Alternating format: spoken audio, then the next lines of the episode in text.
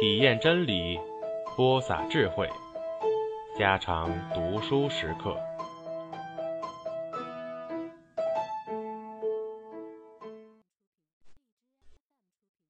四，还是两年前的事。五月端阳，渡船头祖父找人做了代替，便带了黄狗同翠翠进城，过大河边去看划船。河边站满了人，四只朱色长船在潭中划着。龙船水刚刚涨过，河中水皆豆绿色，天气又那么明朗，鼓声砰砰响着。翠翠抿着嘴，一句话不说，心中充满了不可言说的快乐。河边人太多了一点，个人接近，张着眼睛望河中。不多久，黄狗还在身边，祖父却挤得不见了。翠翠一面注意划船，一面心想：过不久祖父总会找来的。但过了许久，祖父还不来，翠翠便稍稍有点着慌了。先是两人同黄狗进城前一天，祖父就问翠翠：“明天城里划船，倘若一个人去看，人多怕不怕？”翠翠就说：“人多我不怕，但自己只是一个人可不好玩。”于是祖父想了半天，方想起一个住在城中的老熟人，赶夜里到城里去商量，请那老人来看一天渡船，自己却陪翠翠进城玩一天。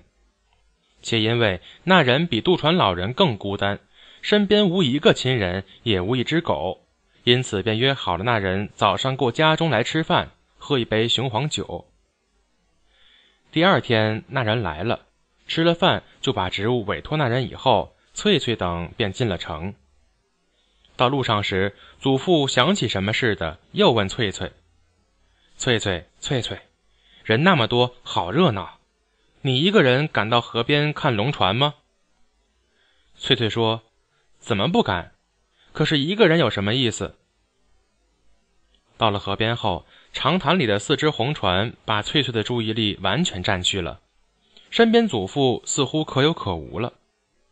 祖父心想，时间还早，到收场时至少还得三个时刻。西边的那个朋友也应当来看看年轻人的热闹，回去一趟换换地位还赶得及。因此就告翠翠：“人太多了，站在这里看，不要动。我到别处去有事情，无论如何总赶得回来伴你回家。”翠翠正为两只竞速并进的船着迷。祖父说的话毫不思索就答应了。祖父知道黄狗在翠翠身边，也许比他自己在他身边还稳当，于是便回家看船去了。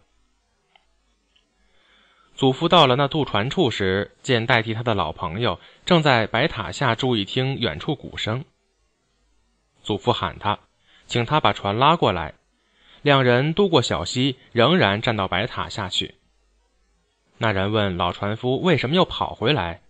祖父就说：“想替他一会儿，故把翠翠留在河边，自己赶回来，好让他也过河去看看热闹。且说看得好，就不必再回来了，只需见了翠翠，告他一声，翠翠到时自会回家的。小丫头不敢回家，你就伴她走走。”但那替手对看龙船已无什么兴味。却愿意同老船夫在这西边大石头上各自再喝两杯烧酒。老船夫十分高兴，把酒葫芦取出，推给城中来的那一个。两人一面谈些端午旧事，一面喝酒。不到一会儿，两人却在岩石上为烧酒醉倒了。人既醉倒了，无从入城。祖父为了责任，又不便与渡船离开，留在河边的翠翠。便不能不着急了。河中划船的决了最后胜负后，城里军官已派人驾小船往潭中放了一群鸭子。祖父还不见来，翠翠恐怕祖父也正在什么地方等着他，因此带了黄狗各处人丛中挤着去找寻祖父，结果还是不得祖父的踪迹。后来看看天快要黑了。军人扛了长凳出城看热闹的，皆已陆续扛了那凳子回家。坛中的鸭子只剩下三五只，捉鸭人也渐渐的少了。落日向上游翠翠家中那一方落去，黄昏把河面装饰了一层薄雾。翠翠望到这个景致，忽然起了一个怕人的想头。她想：假若爷爷死了呢？他记起祖父嘱咐他不要离开原来地方那一句话，便又为自己解释这想头的错误，以为祖父不来必是进城去，或到什么熟人处去被人拉着喝酒，故一时不能来的。正因为这也是可能的事，他又不愿在天未断黑以前同黄狗赶回家去，只好站在那石码头边等候祖父。再过一会儿。对河那两只长船一泊到对河小溪里去，不见了。看龙船的人也差不多全散了。吊脚楼有娼妓的人家已上了灯，且有人敲小班鼓、弹乐琴、唱曲子。另外一些人家又有划拳醒酒的吵嚷声音。同时，停泊在吊脚楼下的一些船只上面也有人摆酒炒菜。把青菜、萝卜之类倒进滚热油锅里去时，发出沙的声音。河面已朦朦胧胧，看去好像只有一只白鸭在潭中浮着，也只剩一个人追着这只鸭子。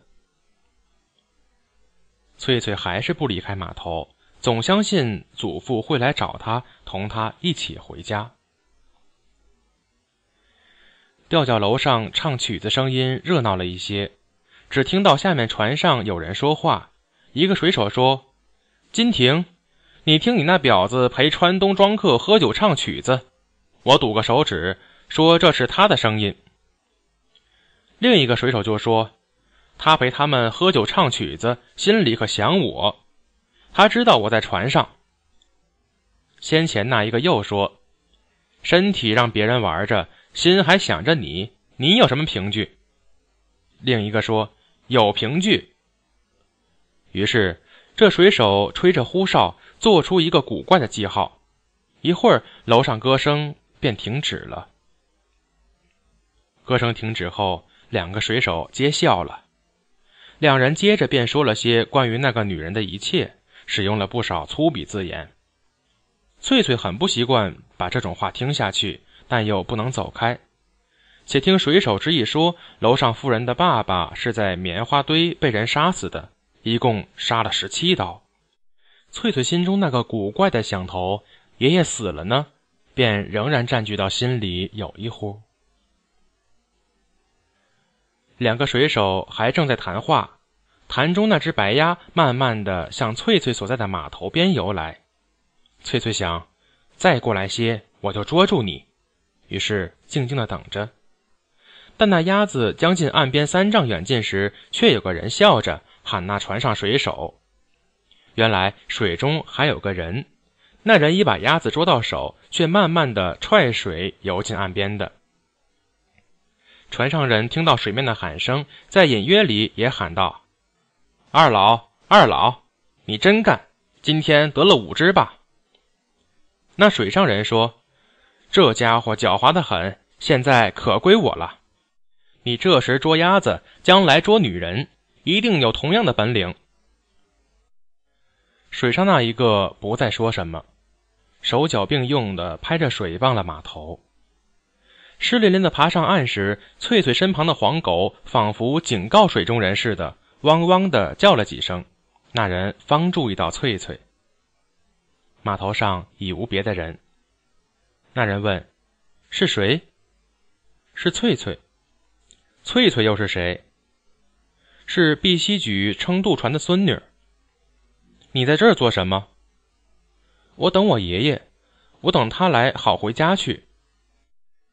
等他来，他可不会来。你爷爷一定到城里军营里喝了酒，醉倒后被人抬回去了。他不会，他答应来，他就一定会来的。在这里等也不成。到我家里去，到那边点了灯的楼上去，等爷爷来找你，好不好？翠翠误会邀他进屋去那个人的好意，正记着水手说的妇人丑事，他以为那男子就是要他上有女人唱歌的楼上去。本来从不骂人，这时正因等候祖父太久了，心中焦急的很。听人要他上去，以为欺侮了他，就轻轻的说：“你个背时砍脑壳的。”话虽轻轻的，那男的却听得出，且从声音上听得出翠翠年纪，便带笑说：“怎么，你骂人？你不愿意上去，要待在这儿，回头水里大鱼来咬了你，可不要叫喊。”翠翠说：“鱼咬了我也不关你的事。”那黄狗好像明白翠翠被人欺侮了，又汪汪的吠了起来。那男子把手中白鸭举起，向黄狗吓了一下，便走上河街去了。黄狗为了自己被欺侮，还想追过去，翠翠便喊：“狗狗，你叫人也看人叫。”翠翠意思仿佛只在告给狗，那轻薄男子还不值得叫。但男子听去的却是另外一种好意，男的以为是他要狗莫向好人叫。放肆的笑着，不见了。又过了一阵，有人从河街拿了一个废缆做成的火炬，喊叫着翠翠的名字来寻找他。到身边时，翠翠却不认识那个人。那人说：“老船夫回到家中，不能来接他，故搭了过渡人口信来，告翠翠要他即刻就回去。”翠翠听说是祖父派来的，就同那人一起回家，让打火把的在前引路，黄狗时前时后一同沿了城墙向渡口走去。翠翠一面走一面问那拿火把的人是谁，告诉他就知道他在河边。那人说是二老告他的，他是二老家里的伙计，送翠翠回家后还得回转河街。翠翠说。二老他怎么知道我在河边？那人便笑着说：“他从河里捉鸭子回来，在码头上见你。他说好意请你上家里坐坐，等候你爷爷。你还骂过他。”翠翠带了点惊讶，轻轻的问：“二老是谁？”那人也带了点惊讶说：“二老你都不知道，就是我们河街上的挪送二老，就是岳云，他要我送你回去。”挪送二老在茶洞地方不是一个生疏的名字。翠翠想起自己先前骂人那句话，心里又吃惊又害羞，再也不说什么，默默的随着那火把走去。翻过了小山咀，望得见对西家中火光时，那一方面也看见了翠翠方面的火把。老船夫即刻把船拉过来。一面拉船，一面哑声喊问：“翠翠，翠翠，是不是你？”翠翠不理会祖父，口中却轻轻的说：“不是翠翠，不是翠翠，翠翠早被大河里鲤鱼吃去了。”翠翠上了船，二老派来的人打着火把走了。祖父牵着船问：“翠翠，你怎么不答应我？生我的气了吗？”翠翠站在船头，还是不作声。翠翠对祖父那一点埋怨，等到把船拉过了溪，一到了家中，看明白了醉倒的另一个老人后，就完事了。但另一件事，属于自己不关祖父的，却是翠翠沉默了一个夜晚。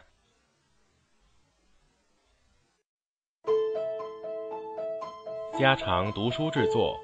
感谢您的收听。